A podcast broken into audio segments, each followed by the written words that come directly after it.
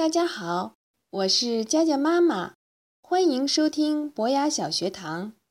今天我要为大家朗读的是我七岁的女儿佳佳写的两篇小文章。春天我来了，轻柔的春天，您终于托出冬哥哥的手心，开始发出命令，让万物生长啦。你下雨，我不要打伞。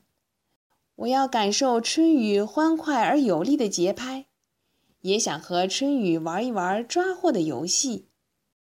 你有太阳，我去公园；你有雾霾，我就在家看电视。总之，我过的是一个快乐的春天。北京的冬天，北京的冬天格外美，优雅。一天上午，妈妈没说：“快起床，太阳照屁股啦。”原来，一朵朵晶莹剔透的雪花从窗外飘过。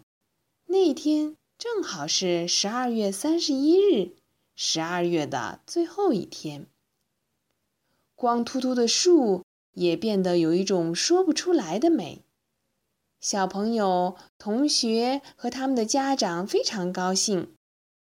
二年级的兰心偏要爸爸妈妈和他一起去堆雪人儿，读幼儿园的念菊也要去堆雪人儿，爸爸妈妈就带着他们去了。